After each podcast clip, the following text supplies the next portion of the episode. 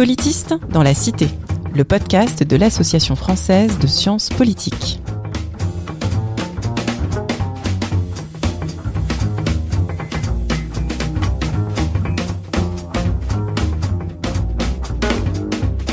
Bonjour et bienvenue dans Politiste dans la Cité, le podcast qui vous parle des sciences du politique et de leur contribution à la vie politique en France et à l'étranger.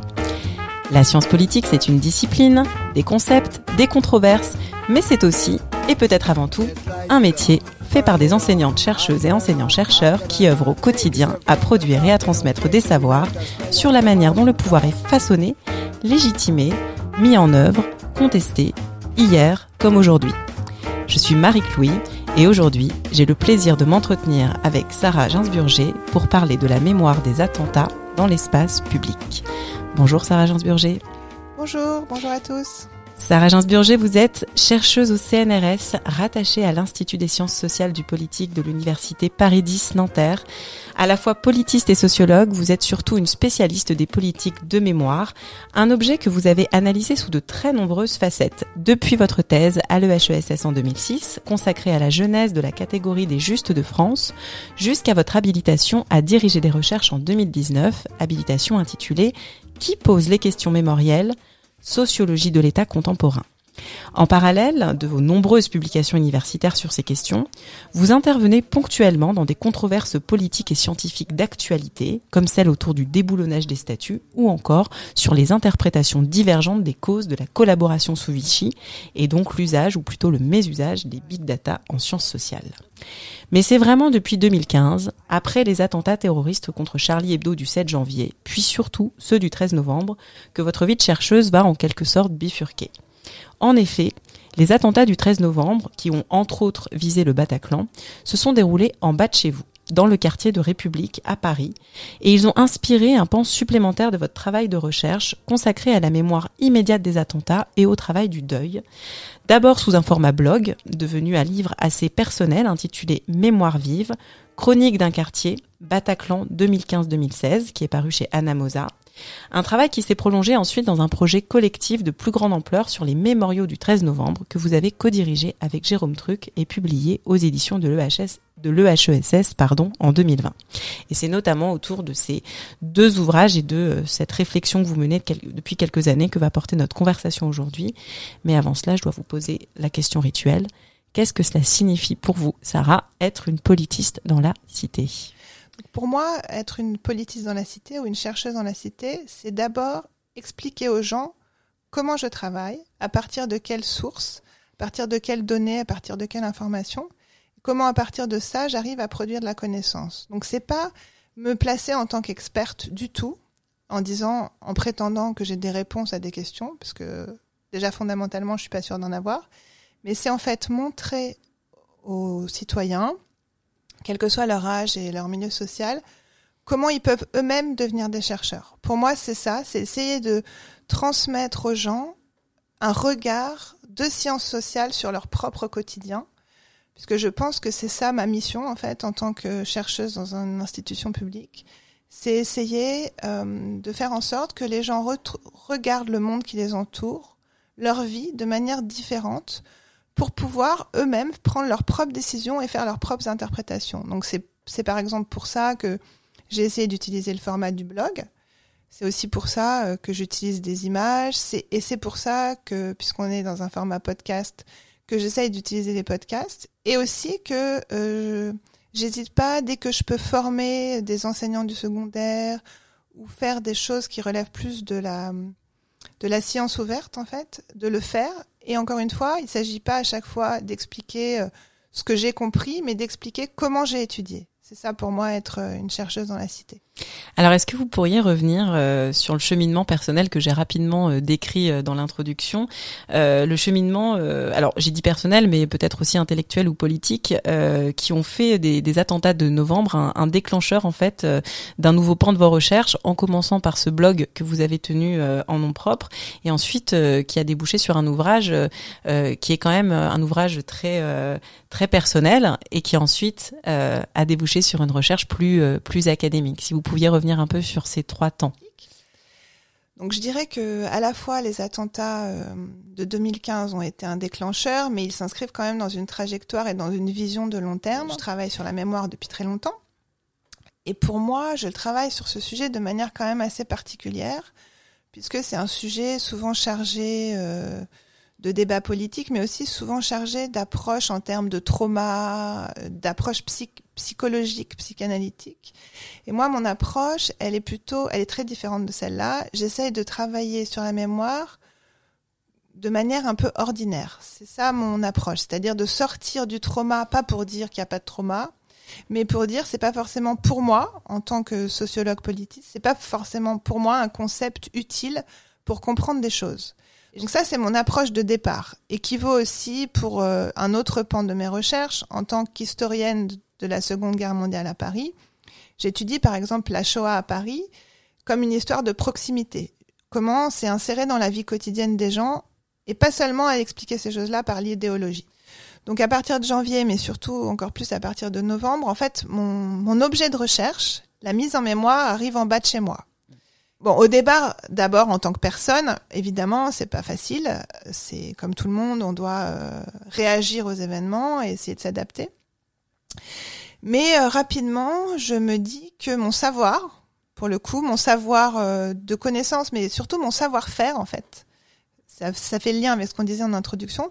Ma façon de voir le monde et de l'étudier peut être utile, peut m'être utile très égoïstement d'abord à, à moi pour aller mieux dans mon quartier mais peut être utile aussi aux gens pour essayer eux-mêmes dans leur vie de voir les choses différemment. Et donc c'est là où je me dis, bah, au départ je me dis, ah ben je vais faire un livre sur euh, le quartier, la mémorialisation immédiate. Puis mon compagnon qui n'est pas dans la recherche, mais c'est aussi ça la vie des chercheurs et des chercheuses, me dit Sarah, tu as déjà trop de projets de livres, fais autrement. Et je me dis, bah finalement le blog c'est bien parce que ça va répondre à plusieurs euh, objectifs.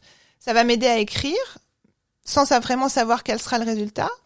Ça va aussi m'aider à parler avec les autres et communiquer ma façon de voir au jour le jour. Donc c'est là où je décide en fait deux choses. Je décide de mener une recherche euh, ethnographique sur mon quartier face à la mémorialisation immédiate des attentats.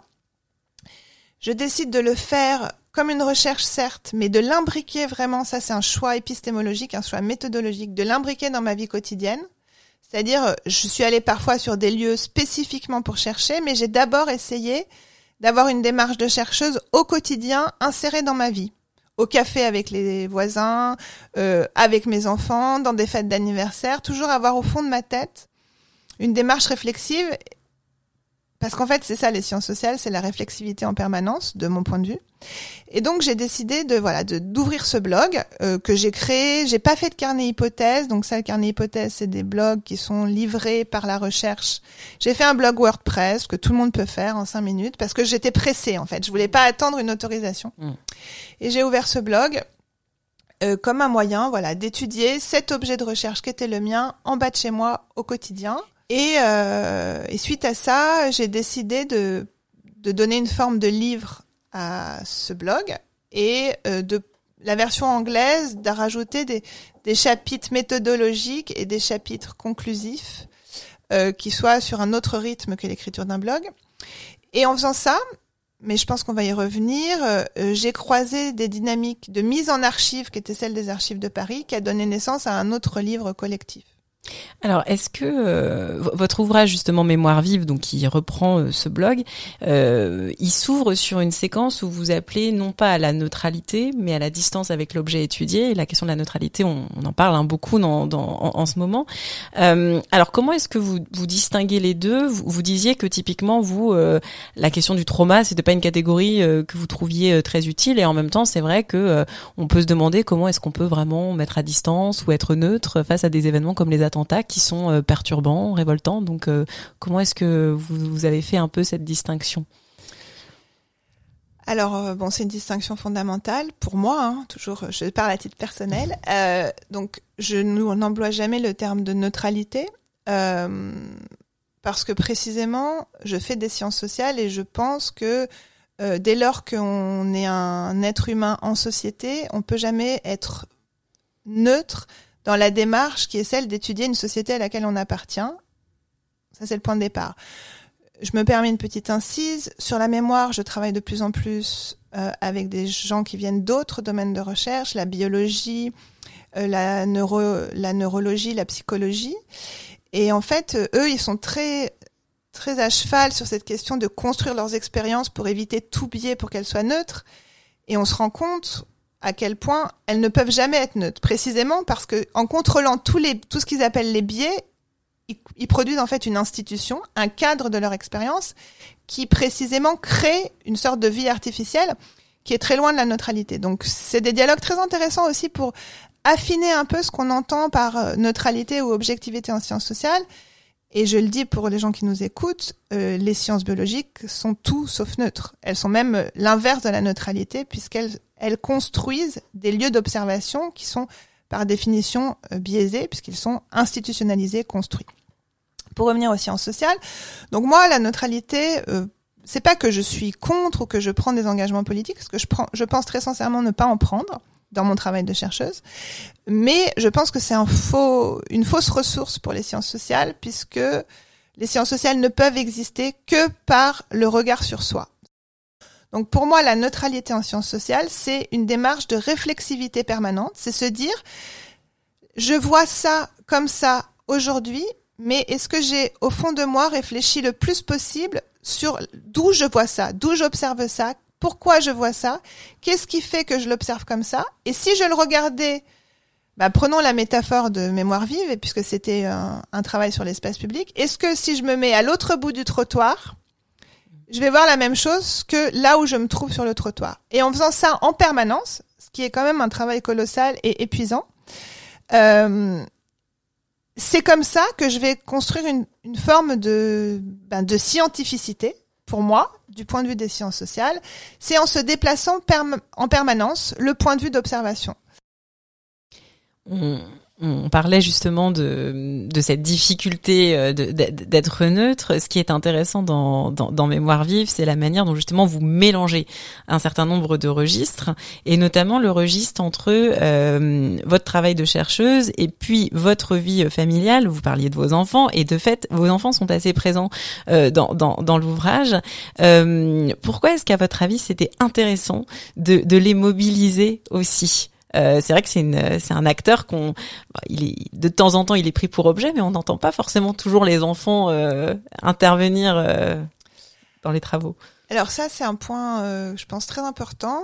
je mentirais en disant qu'il a été complètement pensé et maîtrisé de, ma part au début du travail. Parce qu'il y a d'abord une question très pratico-pratique. Hein.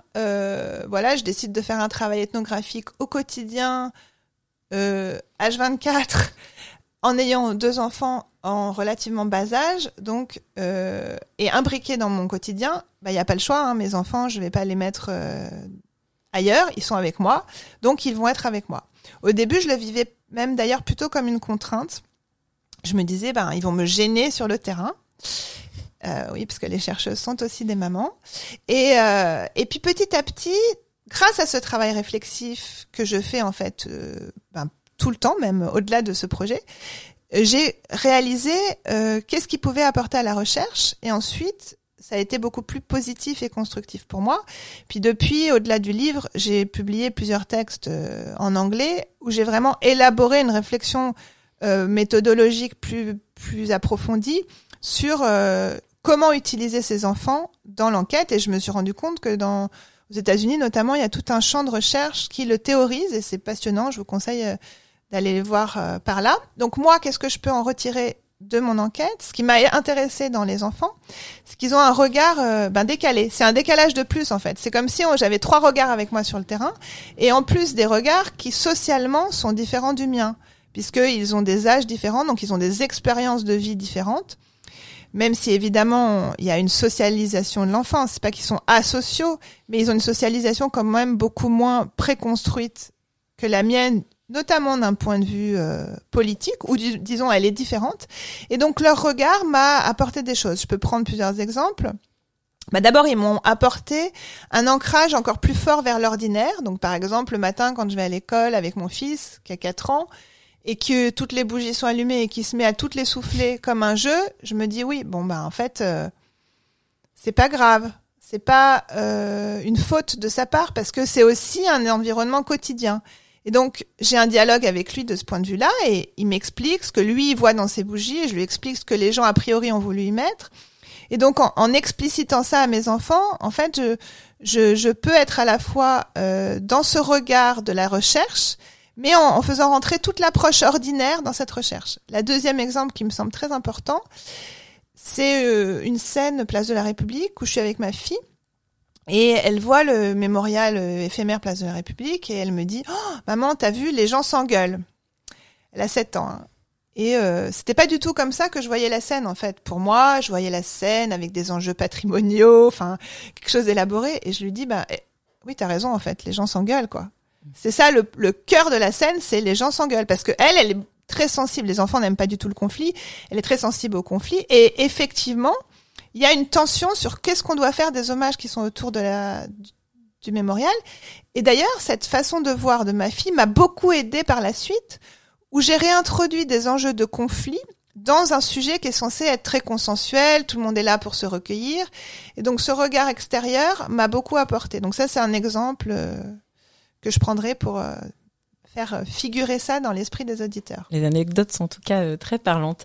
Dans, dans l'ouvrage euh, qui, qui a succédé, du coup, puisqu'il y a, il y a ces fameux trois temps, et donc l'ouvrage que vous avez co-dirigé avec Jérôme Truc, euh, vous, vous êtes revenu sur les échanges que vous avez eus avec la mairie de Paris au sujet de, de l'archivage justement de ces mémoriaux euh, éphémères.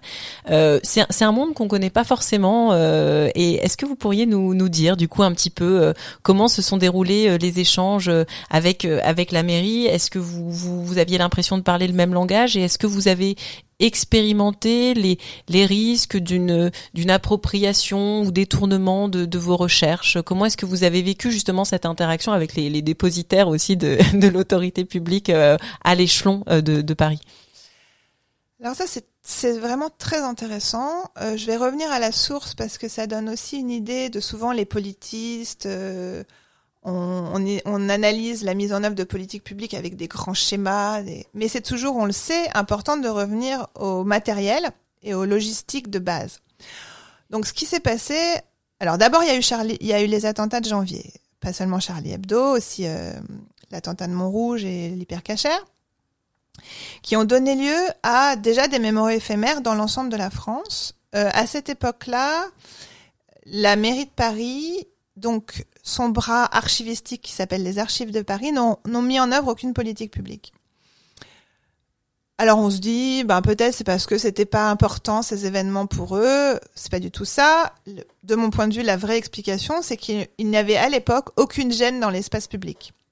Pourquoi? Parce que pour ceux qui ne connaissent pas Paris, le, le, les bureaux de Charlie Hebdo se situent dans le 11e, mais dans un dans un espace très peu passant et euh, dans une toute petite euh, corrélation de rue, un tout petit espace où le fait qu'il puisse y avoir beaucoup d'hommages dans l'espace public ne gêne aucune circulation automobile et aucune circulation piétonne. Donc aucun problème dans l'espace public. Pourtant, on ne peut pas penser que la mairie de Paris n'est pas associée à l'événement d'un point de vue symbolique. La maire de Paris participe à la marche du 11 janvier. La mairie de Paris, dès euh, le premier anniversaire des attentats de janvier, décide d'inaugurer un premier mémorial sur la place de la République. Donc il y a vraiment une appropriation de l'événement qu'on ne peut pas remettre en doute. Mais pourtant, cette appropriation ne passe pas par la collecte euh, de ces archives dans l'espace public, puisque, première raison, elle ne gêne pas du tout l'espace public. Et la deuxième raison, c'est qu'il n'y a pas en France du tout de tradition d'histoire publique telle qu'elle peut avoir le, existé, notamment dans les pays anglo-saxons. Par exemple, Londres a tout collecté jusqu'au pétale de rose euh, après les attentats de Londres en euh, 2005. En novembre, c'est très différent. Euh, comme vous le savez, les attentats touchent des terrasses, des cafés, des commerces. Donc il y a un enjeu économique. Et le Bataclan, qui est aussi un lieu économique. Et ces hommages envahissent l'espace. Donc ils gênent euh, la reprise du commerce, mais il gêne aussi euh, très simplement la circulation automobile et piétonne, euh, puisque notamment beaucoup de parents d'élèves de l'école se manifestent très, de façon très véhémente sur le mode nous si ça continue on va tout mettre à la benne on peut on n'en peut plus on peut pas marcher dans un cimetière de toute façon on peut même pas marcher sur les trottoirs c'est dangereux d'aller à l'école on doit passer par la rue Donc il y a ce premier enjeu. Donc ça c'est le problème, le vrai problème c'est celui-là que se pose, euh, qu'a géré la mairie de Paris. Sur ce arrive euh, Jérôme, truc, donc il arrive avant moi, euh, puisque donc lui il a fait sa thèse sur la réaction sociale aux attentats à Madrid et à Londres et les réactions européennes au 11 septembre. Donc lui en fait très égoïstement hein, comme comme nous sommes nous les chercheurs, il se pose, il se dit moi j'aimerais bien avoir tout ça pour les étudier. Donc ce qu'il fait c'est qu'il écrit une lettre à la mairie de Paris en disant euh, bah voilà moi j'ai fait ça euh, Londres a tout collecté Madrid a tout collecté. C'est quand même aberrant que Paris n'ait rien collecté en janvier. Ne faisons pas la même erreur pour novembre. Donc en fait en faisant ça il propose un outil à la mairie de Paris pour gérer un problème qui est d'abord un problème d'espace public. Et c'est vraiment ça que j'ai pu observer puisque moi je connaissais bien la mairie de Paris par ailleurs parce que j'ai fait beaucoup de choses avec la mairie de Paris sur la question de la Shoah à Paris et je connaissais bien Jérôme Truc puisqu'il avait été mon élève à l'EHESS. Et donc j'observe ça de l'extérieur et j'encourage ce mouvement. Euh, J'écris par moi-même au directeur des archives de Paris, que je connais bien du fait de mon expertise sur la Shoah à Paris, et euh, qui me confirme qu'il a été saisi par par la mairie de Paris pour gérer ce problème. Mais il faut bien comprendre que les archives de Paris n'ont aucun savoir-faire en la matière, puisque il n'existe que deux catégories d'archives, les archives publiques et les archives privées. Privées étant celles déposées par des familles, par des gens euh, qu'on peut toucher en chair et en os. Et, euh, et donc, de toute façon, il y a un problème de savoir-faire. Et donc là, les archives de Paris vont nous utiliser, nous, en tant que chercheurs, pour créer une sorte de comité scientifique de mise en œuvre. Donc c'est dans ce sens-là où on, a, on est clairement utilisé, mais euh, moi, je considère qu'on est utilisé dans notre savoir-faire professionnel. On n'est pas utilisé d'un point de vue symbolique ou politique, mais on est utilisé dans le cadre de la mise en œuvre d'une politique publique, à laquelle nous, les chercheurs, on a intérêt de participer, puisqu'on a intérêt, on a envie que ces choses-là soient collectées. Par contre, et là, je, terminerai sur ce point, on revient à mon premier point sur la réflexivité. On le fait de manière scientifique, c'est-à-dire qu'il ne s'agit pas de le faire de manière experte, on le fait en tenant un journal de terrain, et ce que je vous dis là, ça en fait partie, de comment ce programme est mis en œuvre. Et moi, personnellement, je, tiens un journal sur mes réflexions, sur mes, les difficultés rencontrées, les choix mis en œuvre par les archives de Paris, avec l'idée d'emblée d'intégrer toute cette réflexivité sur cette collecte dans une démarche scientifique et dans une publication dont le livre Les Mémoriaux du 13 novembre est un livre aussi assez unique, je pense, parce que c'est un des seuls livres à avoir été écrit main dans la main par des chercheurs et des archivistes, tout en intégrant cette réflexivité de la recherche au livre et en ayant le fait que ce soit accepté par les archivistes eux-mêmes. Et d'ailleurs, Guillaume Naon, le directeur des archives de Paris, fait un texte dans ce livre et il dit quand on collectait, Sarah était là pour nous observer. Juste pour rappel, hein, euh, il y a plus de 400 photographies dans votre ouvrage. Euh, alors, pourquoi, euh, tout bêtement, aviez-vous besoin euh, de ces photos pour écrire ce récit?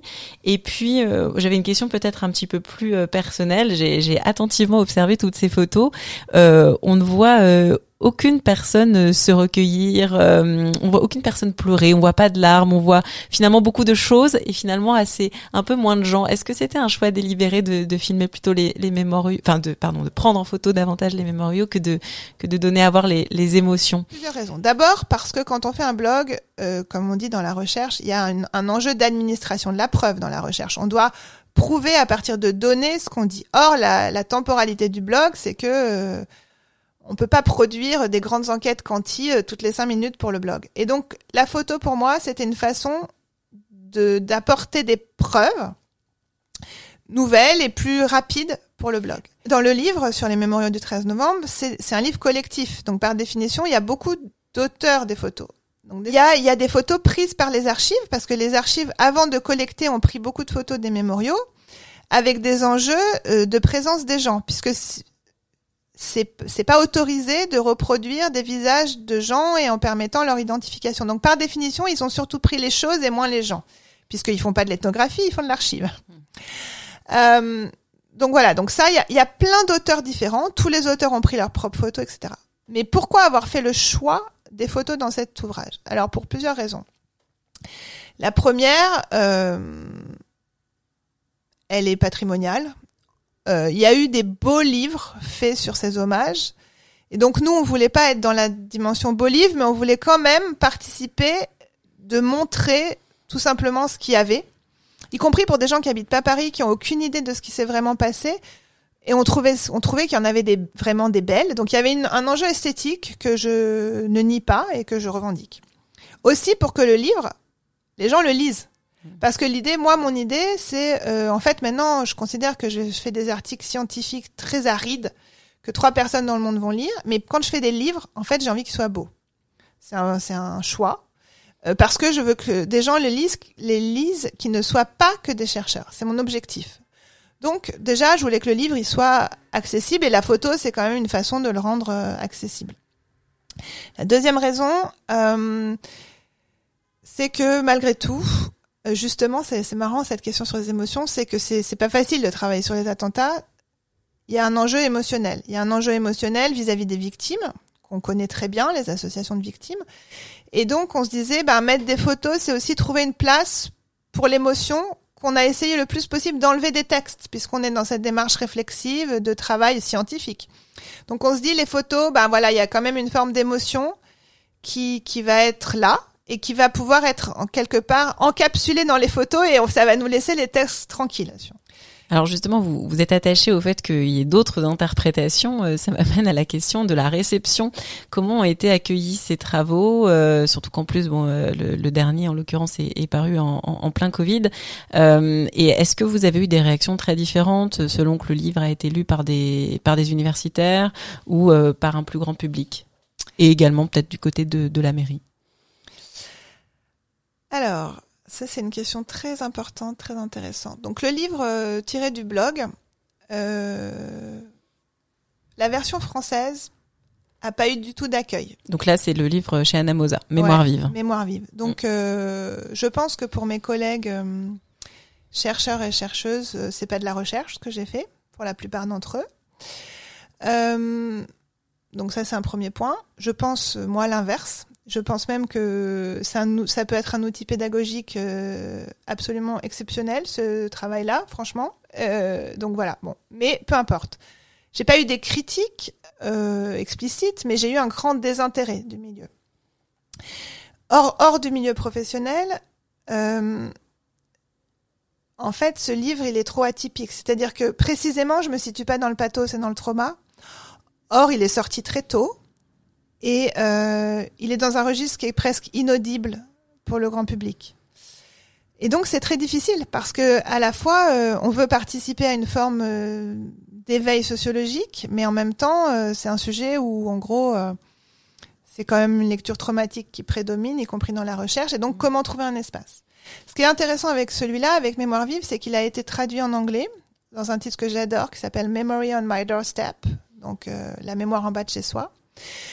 Et que j'y ai rajouté une introduction méthodologique très musclée et une conclusion euh, sur ce qui s'était passé depuis.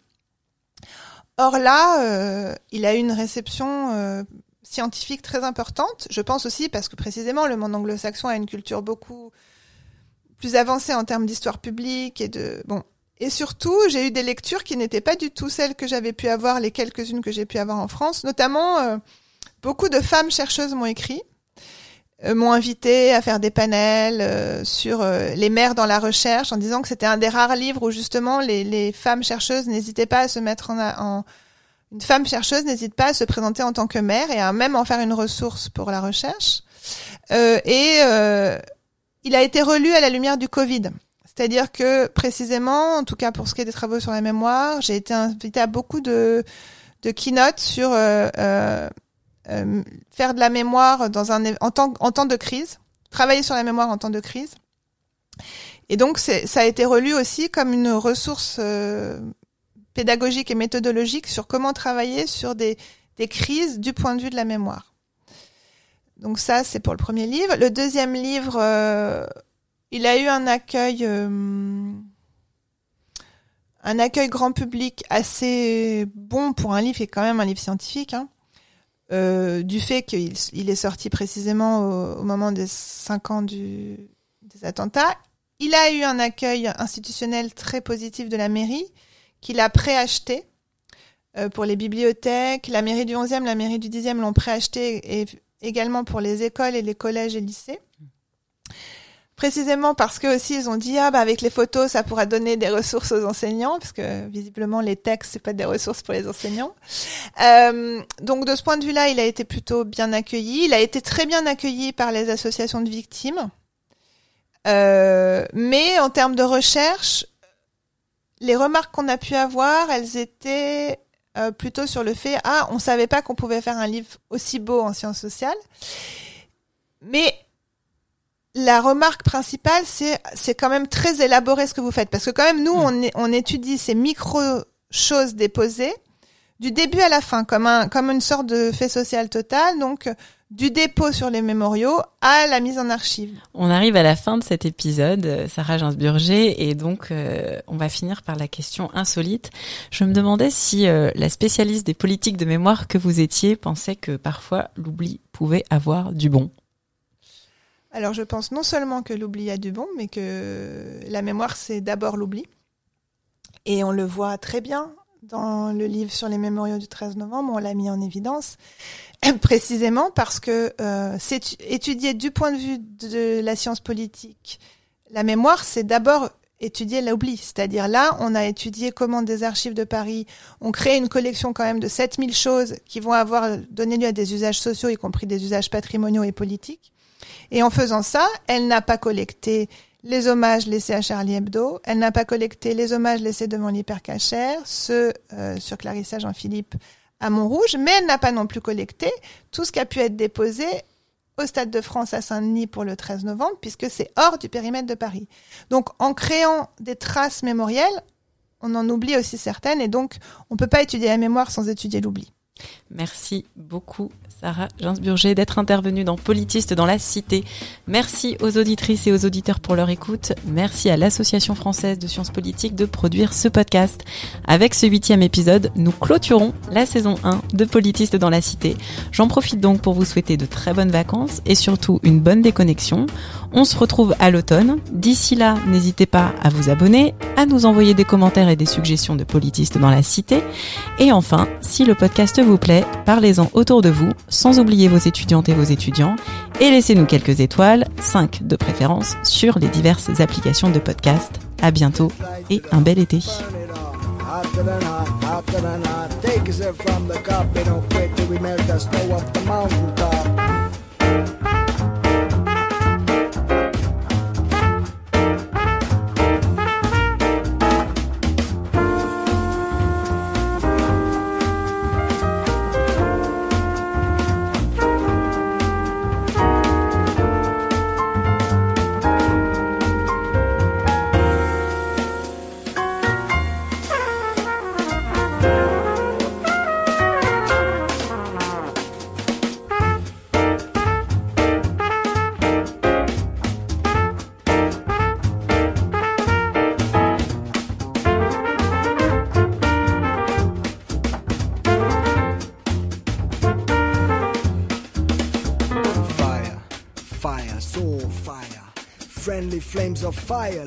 us up and take us higher, higher than the Himalaya, way up to Mount Sinai.